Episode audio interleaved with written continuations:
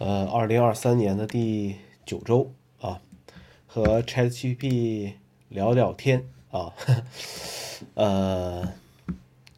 这周怎么说呢？天气吧，先说天气啊，这周天气还可以啊，起码阳光比较好啊，路边的这个花呢也开了，开了不少啊，就是有的时候看一看，还是呃心情还是会会不错的啊。这个心情不错，你做一些事情的时候就会觉得哎，比较舒服一些吧，啊，我觉得还挺好，挺好啊。春天到了嘛，呃，这周主要在因为那个 Chat GPT 啊，这东西在这个发了自己的 API，呃，很多人都可以用了。那么就是很多人会利用它去做一些小工具，啊，当然我不会做，我只是一个收集者、搬运工。那么现在主要在 macOS 上有三种使用的方式啊，我自己在使用的方式。第一个，用这个 Pop Clip 这个程序啊，滑动某些词的时候选中，然后直接去问这个 ChatGPT 一些问题，让它来做一些反馈。然后用 Bob 这个插件的话，直接用 ChatGPT 作为这个翻译啊，作为其他翻译的一些这个补充。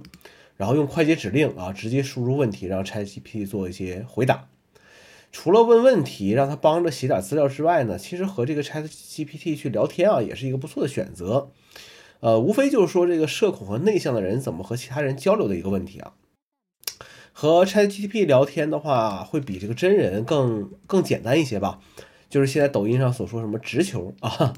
琢磨人心，琢磨一句话背后的含义，或者说有时候想想这句话有没有什么特殊的背后的意思，挺累的。跟机器人聊天就没有这么大的这个心理负担。朋友跟我说让我看看电影鹤啊，感觉和这个 Chat GPT 聊天就这种感觉。我说我没看过那个电影，但是和他聊天让我想起了郭达蔡明的一个叫做机器人呃去化的这个小品啊，大家有时间也可以看一看啊。然后断断续续的看了一些 MWC 的一些新闻啊，说实话没什么特别吸引我的，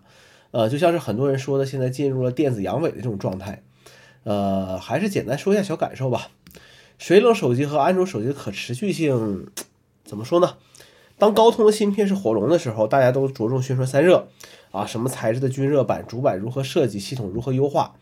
呃，然后等到这个高通的芯片没那么热的时候，这些当时的黑科技也就不用了。摄像头的高像素大底潜望式长焦联名也是一样的路线，呃，还是被人牵着鼻子走的状态啊。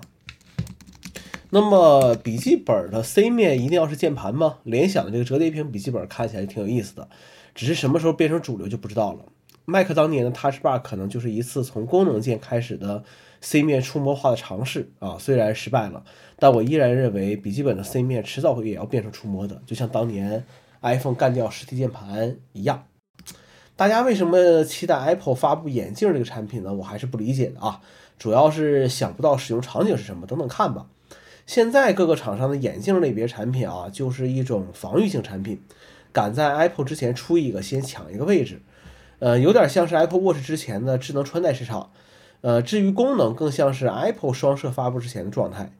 眼镜究竟有什么功能，什么使用场景，呃，杀手级的应用是什么，还是要看 Apple 怎么去定义了。